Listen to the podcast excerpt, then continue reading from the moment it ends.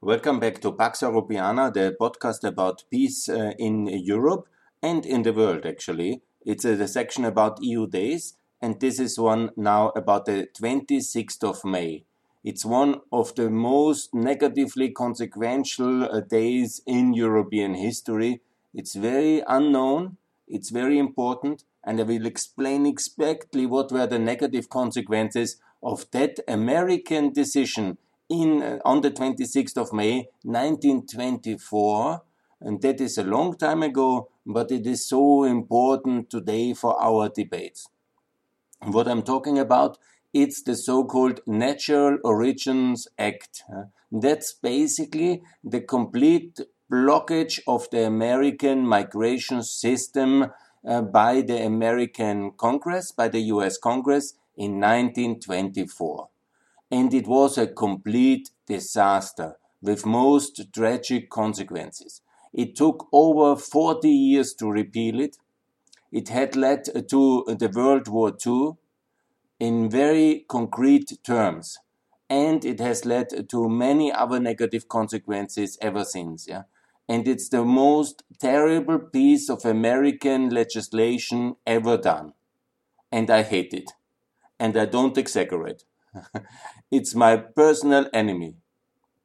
I'm also personally celebrating the time when it ended. Yeah? It was already repealed a bit, you know, and changed by Truman, the great hero of freedom, because after World War II, he had to make an offer to the Europeans and to open a bit. Yeah? But it was then in 1965 um, by um, Johnson, Lyndon B. Johnson, it was repealed and a better immigration system in the so-called famous Hart-Celler Act, which to this day by the American nativists and by the American extreme right is hated because it opened the American migration system again for Europeans and for many others of the world. And it has led to this enormous rise of American power and to the victory in the world uh, in the Cold War and to this enormous economic miracle because for uh, economy you need also labor. You need also people. And it's led to enormous kind of rise of american power which uh, these enemies of american power the ones who want america withdrawn for the world and just looking inside they are opposing it yeah because it's then too colorful, too many people, too many ideas, yeah, and uh, too many kind of diversity. Yeah. But diversity, openness, creativity, innovation cannot be based on ethnicity and on really on the people already satisfied with what they have and quite happy with themselves. Yeah. No, you need people who want to improve the world, uh, people with fresh ideas, with outside experience and uh, perspectives, yeah, with the additional networks, yeah. If there is something wrong, then it's because of the present judiciary system, the jurisdiction at a certain place that it cannot regulate and cope very well with uh, newcomers, yeah. Then we have to change some of our aspects, how we regulate, how we uh, jurisdict and how we enforce our rules and laws. Yeah, but it's not migration itself. If it's a problem, that's what I want to say. And now this is many claims. Let me substantiate this and also explain what I exactly mean. America is the country uh, which is amazing continent suddenly opened uh, for uh, European and for migration from everywhere in the world after the American Revolution. Until then, it was quite limited. With American Revolution, there was, of course, the need yeah, to uh, find more people, to develop all these opportunities there. And America stayed relatively open and was uh, the land of opportunities for the suppressed Europeans for uh, the whole 19th century. But gradually, obviously, especially on the western coast, there started the first kind of anti-foreigner racism, especially against Chinese. First one was the uh, 1882, the Chinese Exclusion Act, and many people call the 1924 Act uh, now the Japanese Exclusion Act or the Asian Exclusion Act. So it was very anti-Asian racism in America from 82 against the Chinese to 24 against the Japanese. And here is my first claim this anti-Japanese laws, it was not the first one. There was already uh, segregation for Japanese in San Francisco in schooling, and there was obviously also then uh, the so-called gentleman's agreement uh, to somehow um, uh, find a compromise with Japan because the Japanese government and the Japanese people they were really very angry that they were treated like uh, tertiary citizens, not even citizens, like uh, um, subhuman beings in America. This is the fact. Yeah? This exclusion was extremely painful for the Japanese public and it was seen as an insult and the consequences were really hard yeah? because this Japan Exclusion Act is a direct consequence that Japan was an ally of the Western world. It was an ally of America and the UK in the First World War. But as you will certainly know, in the Second World War, it was no longer an ally. It was uh, the second enemy. Yeah? The Asian War, it was a terrible enemy. It was really a very tough struggle in the World War II. And I will talk about all this as well, but uh, anyhow, it's well known. So, and where, why was Japan in the First World War an ally of the Western world and of the free world, and in the Second uh, World War it was an enemy, which had to be defeated in terrible battles so famous. Less famous is, of course, uh, the reason why. And look no further because here's the explanation. It is the Japanese Exclusion Act. Obviously, you know, in Japan also then the elements took power in the 1920s, which said, said like this. Oh, you know how the West is treating us. Do you know the Japanese Exclusion Act? They don't want to see our faces. They think we are like monkeys. I come to that in a moment and then they don't want us, okay, we have to fend off ourselves, fight um, Western colonialism in Asia, make our own empire, because in the West we have no place. And this is one of the key uh, origins of World War II. And ask yourself, why is Japan not an ally again in the Second World War? Would have been much easier to, to defeat the Nazis. Wouldn't it? Absolutely. Uh, but no, it was not to be. And this, this, this law, the 1924, and on the 26th of May, Japan Exclusion Act, which I personally blame for this uh, decision. There might have been other reasons, but you know, there was no kind of firm decision in the Japanese society to go so extremist and do all these things. Eh? And this was not decided in 1924. It was uh, very much uh, the reason, and this kind of anti-Japanese policy of uh, the Americans, of the United States of America. Very much so. One of the evil um, acts of um, international law, this 1924. And coming to the European theater, because here also this 1924 act had uh, major repercussions. And I will explain why because it is not so obvious because there was a different connection with the European theater. The first was, of course, that this 1924 Act, what it actually did, yeah, was limiting the migration to 2% of the existing stock of a certain ethnicity, let's say Italians, uh, from the 1890 uh, census. In 1890 in America, it was of course a census, and then they said there is so and so much Italians or Russians or Swedes or Germans or British or um, somehow other groups.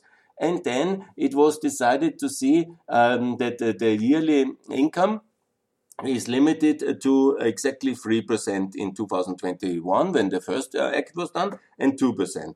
So it and there was a general limit of 150,000 uh, newcomers uh, implemented. So this quota and the overall cap led, for example, that the uh, immigration from Italy was uh, reduced by 98%. Yes. And here I would like to explain there's two important economic factors which are at work here. First of all, an important and big economy needs more labor. There is no doubt about. And when you limit uh, the input of a certain um, economic factor like labor, which America did in 1924, it basically cut itself off from new supply of labor. And then you create a bubble. What's the effect when you cut the supply of new labor into the American labor market? You make labor more expensive and you create a kind of artificial boom of the existing labor. And this is exactly the reason for this 1924 uh, kind of economic uh, boom times, which escalated in this unregulated scenario of the, obviously, the 1929 crisis. Yeah?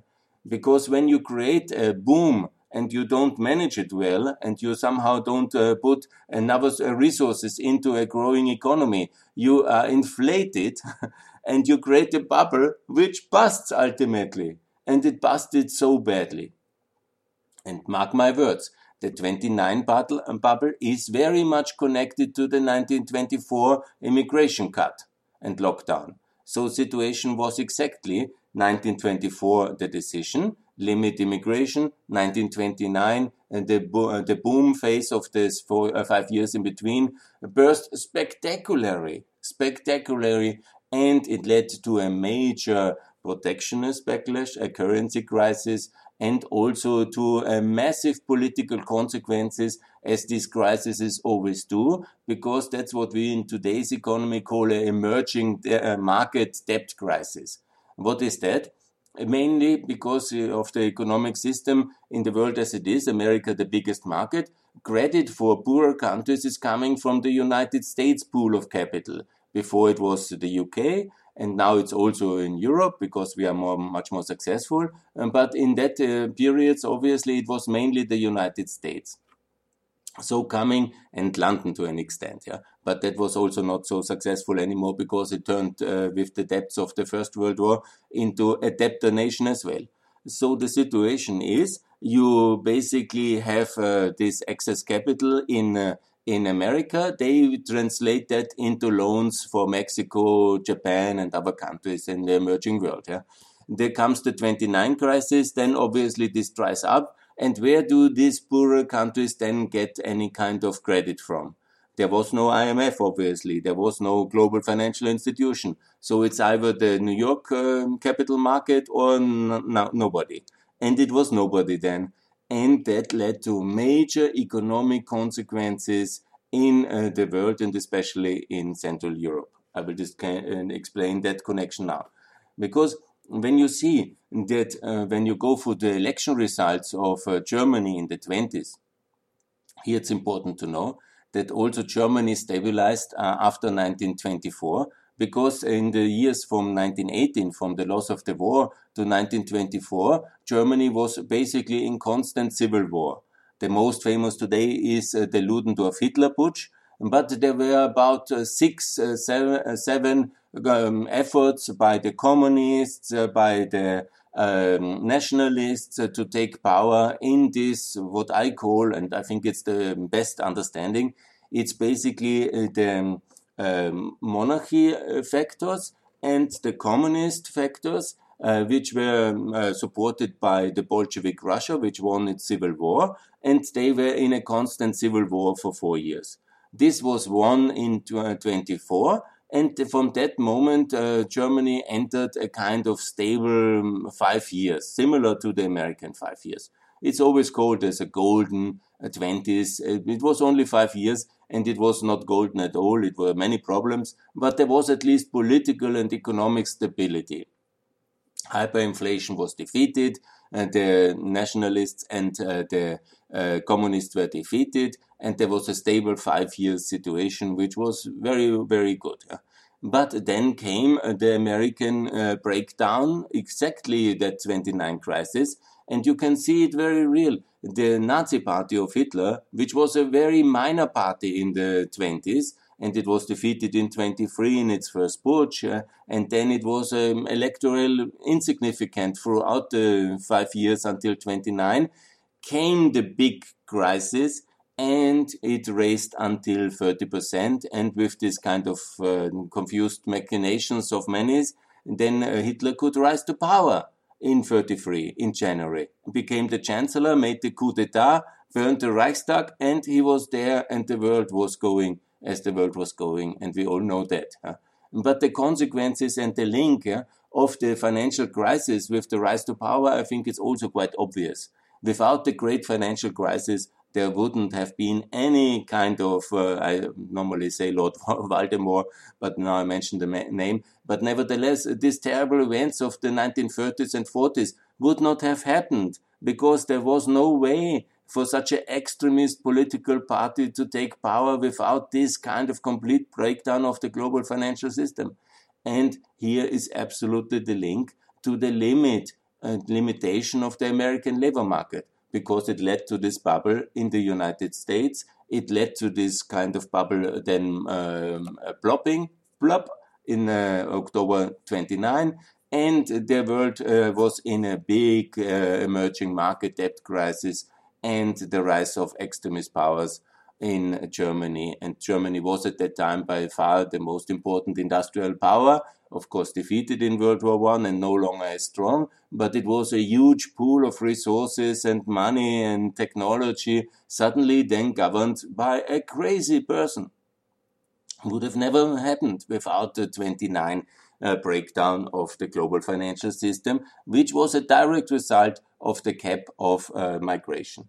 Additionally, and there is another very important point to make, the cap in and the limitation, the basically blocking of migration for the Eastern Europeans, for more or less Orthodox uh, Europe, if you want to call, and for Catholic Europe, because of this huge racism against Orthodox Christian and uh, Catholic Christians in America at that time. That was the background, because in that way only the Protestant Christians were seen as uh, good Christians.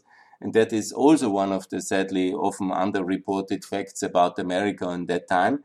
It was that um, basically these countries could not uh, find a ventil, a kind of a safety valve for their excess population, because obviously all of them were broken by World War One. World War One in Central Europe was the great disaster it was a really huge destruction of wealth and of uh, uh, disaster. You know, infrastructure, everything was broken, and it took uh, years and years to recover. And uh, in fact, it has not really recovered Central Europe uh, since I think, when you are honest, you know, we are just in the recovery now. And uh, in terms of real infrastructure, real connectivity, real integration in the world economy. So we lost this century. But in fact, what is happening? You know, the population growth is continuing. This was the time before contraception, obviously. You know, there was huge population growth in Italy and in uh, Eastern Europe. And that's quite normal because was were farming communities. Uh, they were not living in the in the world of uh, urban 2021. They were living in the countryside. many children was quite normal, and the economy was in no way as uh, in fact in Eastern Europe and in uh, Southern Europe, it has not been for centuries a really good economy. If we are serious in that uh, reason, it was always an exporter of people, or, um, basically the people turned then into armies, and it was uh, this kind of economic crisis we had constantly, and only the safety valve of uh, this opportunity of the land of the free of America was, of course, in the 19th century and the thing to do for entrepreneuring people who were not born in wealth and were the second or third children of a farming community somewhere in southern Europe or in Eastern Europe. And obviously, there was also a lot of authoritarian um, suppression of the many minorities. All over southern and eastern Europe, we have minorities which were not fitting in these new states because they were somehow uh, Hungarians living in Czechoslovakia, or there were Ukrainians living in Hungary, or there were um, uh, whatever Croatians living in a state they didn't want, and so on. You can make 100 examples where this new kind of state structure in 1919 uh, was not fitting all the uh, groups. And, and also before, many of the people were suppressed already under different regimes, especially in Hungary or especially in the Russian Empire. And this was a complete disaster, as unfortunately we are in Europe. Yeah. So where to go? What to do? migrate to Germany. It was also mainly an agricultural country. And when you are not from Germany, you were not so welcome. There was only America. And so many went. Too many seemingly for America, which by the way, still today is a very uh, non-densely, very rarely, sparsely populated country contrary to common myth, America has about 30 uh, persons per, kilo, um, uh, per square kilometer, and in Europe we have 90. And uh, in fact, it's uh, absolutely uh, sparsely populated even to this day. And I don't want to shock my listeners when they listen to me, but you know, mathematically and economically, America can have a billion people uh, living in that continent and more it's not a problem. It's just a question of economics and politics. But economically, now it's 350 and 330, and there will be a billion uh, Americans one day. And I have no doubt about it. It will take some years and it will take maybe two centuries, but it will happen because it's simply so attractive, it's simply so magnetic, and it's simply so successful. And I think all this is very good. But obviously, you have to organize it and to do it well. So, and it's not just the country of the white um, Anglo Saxon elite of Protestant uh, religion. No, no, no. So we have uh, this kind of connection uh, of this terrible act of the 26th of May, which has led to these uh, terrible consequences, really terrible consequences. Locking all the Central Europeans in the newfound states with nowhere to go is a recipe for um, civil strife and political uh, revolution, and it was. It was. Yeah? And it uh, led to a lot of instability in Eastern and Central Europe and in Southern Europe and it was, yeah, and it led to disaster. Additionally, obviously, the connection with the financial crisis and the rise of uh, the terrible dictator to power in Berlin. And we have the Second World War explained very simply with the 26th of May uh, 1924 and the decision by the US Congress. And now my Americans say, oh, that is not true. Oh, we had uh, this wonderful country and all these dirty Eastern Europeans, Southern Europeans wanted to come. We had to block it. And actually, there was not a lot of resistance in the US Congress. And even uh, President Coolidge signed that law and uh, easily. And it was also in the tradition because it already started in 1907 uh, with the first uh, limitation of Japan and with the McKinley assassination of 1901, and uh, because he was killed by American of Polish origin, and then it was claimed on the Polish. Interesting. And then obviously there was all these efforts in the U.S. Congress, which was vetoed by Wilson and by Taft, uh, to block all the immigrants who cannot read and write. Uh, so illiterates to block the presidents have said, know, if you cannot read and write, probably you can still work on a farm and you can, by the way, learn it. And so, but in US Congress, they unfortunately uh, succeeded. In 1917, they stopped the uh, migration for everybody who could not uh, read. And so on and so on. Yeah, 21 was the another law, and 24th was this worst law.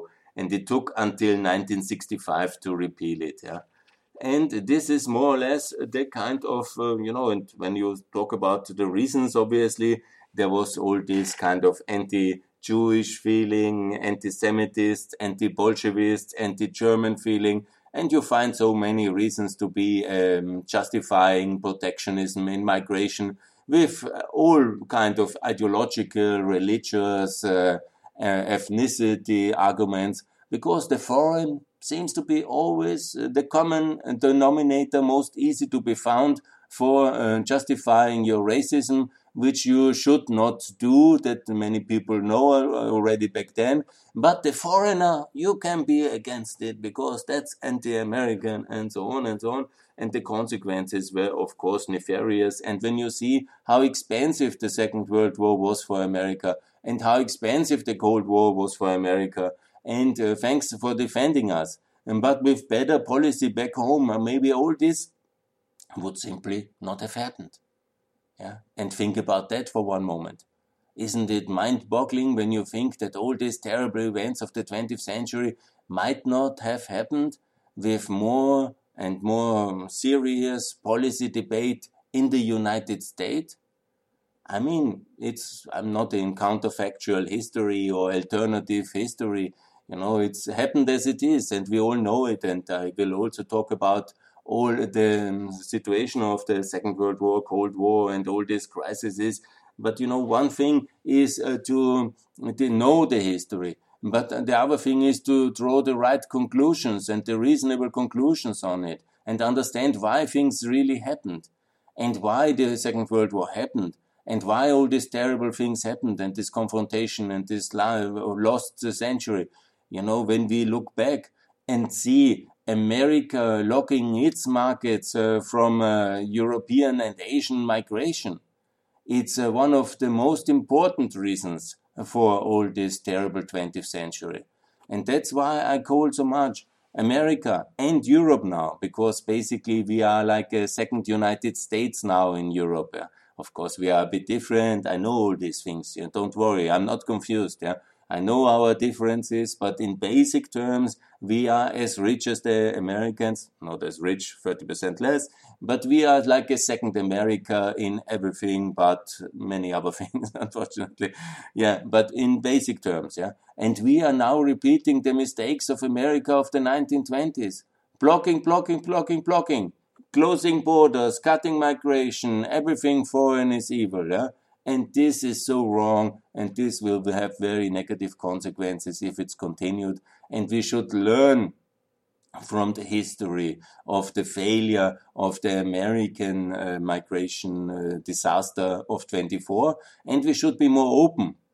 Obviously, and no, not everybody in the world, not all 8 billion people can suddenly tomorrow live in Vienna. you know, I know that. I'm not confused. and it's a typical ridiculous argument of many who criticize me to say, oh, Günther wants open borders and he wants everybody from Africa to come to Vienna. No, I never said that. Yeah. But I say openness is the basis for prosperity. I say openness creates innovation, contacts, understanding, networks, and that's very good. And obviously, we have to keep the law, and also everybody who comes new has to keep the law. That's the idea of the law. it's not uh, voluntary to obey the law, but it's uh, total nonsense to block new people to come. Obviously, there must be uh, some kind of limitation, but not on ethnic quotas, not on kind of general caps, because anyhow, not everybody wants to come at once. And we have to help everybody who wants to come uh, to also be well integrated, understand the laws, understand the opportunity, understand the market, understand the labor code, and so on and so on. There's uh, some effort. But everybody is ultimately an asset everybody wants to work, contribute, and uh, live better. It's not that uh, anybody comes only for some migration and welfare benefits. Yeah? Most of these people come for security reasons because there are bombs thrown by Russia on them, or there is some Islamist terrorism in Afghanistan or Iraq. This is the reason they come. They love our safety. And so we have to create secure conditions of living also everywhere in the world. Absolutely. This is the most uh, important priority. It's peace, by the way, not climate change. It's peace, which is the most important priority in the world. And that we have countries like Syria or Myanmar or Sudan where we care too little to create stable political conditions or fight dictatorship. That's our eternal shame. And that's also the reason for 2015 and so on. It's not climate change because the Syrians leave Syria, as some try recently to explain. And I cannot believe such uh, intellectual dishonesty. It's so outrageous. It's barrel bombs and gas of their own state which uh, forces people to run away from their houses and their lives, their economy and their friends. Yeah? And quite understandable so. Wouldn't you run when the state is meant to protect you throw some barrel bombs of gas on you and your children? I mean, it's so bad. Huh? And it's so bad that we are not allowing, we are then doing all this populist reaction and then uh, all these other things. I don't want to go into it. But the point is, we have to be open. We have to focus on that. And we have to keep the system open because closing the system will lead to a lot of uh, indirect negative effects uh, on our own economies and uh, in the countries in crisis, in between, like in the Balkans, for example, where we then externalize our blocking to let the people sit on islands in Greece or in Bosnian winter quarters, which are not made for the winter and it's very cold there. And then we say, oh, but we care for women's rights. Uh, we are very good in uh, in uh, LBTG. That's really important. Yeah? And the climate is the most important. Yeah? And we tell the world how to live. Yeah? But we are not able to help some poor um, uh, refugees from Syria stuck in Bosnia or in a Greek island. What kind of morality is that? What kind of selective intellectual dishonesty is that? Ah, I can hardly understand. When I understand all the things, I'm not stupid. Yeah. I understand the power of populism and racism and xenophobia and all these things and jingoist kind of fighting the foreign and protecting our native people. But that's what it's called. It's nativism and populism. And I wanted to tell in this series as well how the 26th of May has led into in 1924 exactly that force is released. Yeah by the threat of the red uh, scares and you know the uh, World War One chaos, uh, like Syria. Europe was like Syria today in many ways for the Americans back then. And then they said, "I have a really very good idea. Close all the borders." and then we had uh, to face World War II because of this racism and bad economics combined to a toxic mix leading to all these crises I have outlined in this one. And I will talk a lot about the negative uh, consequences of um, uh, closing uh, borders and uh, somehow claiming protecting the native population against newcomers and the consequent disasters the world is facing and will face again if we continue with this failed policy. So much for the 26th of May 1924. May it live in infamy forever and think about how with better policy we could save so many lives and we could be much richer altogether, much more successful. And that would be the key phase and its openness, the basis for prosperity. Thanks a lot for listening. Bye.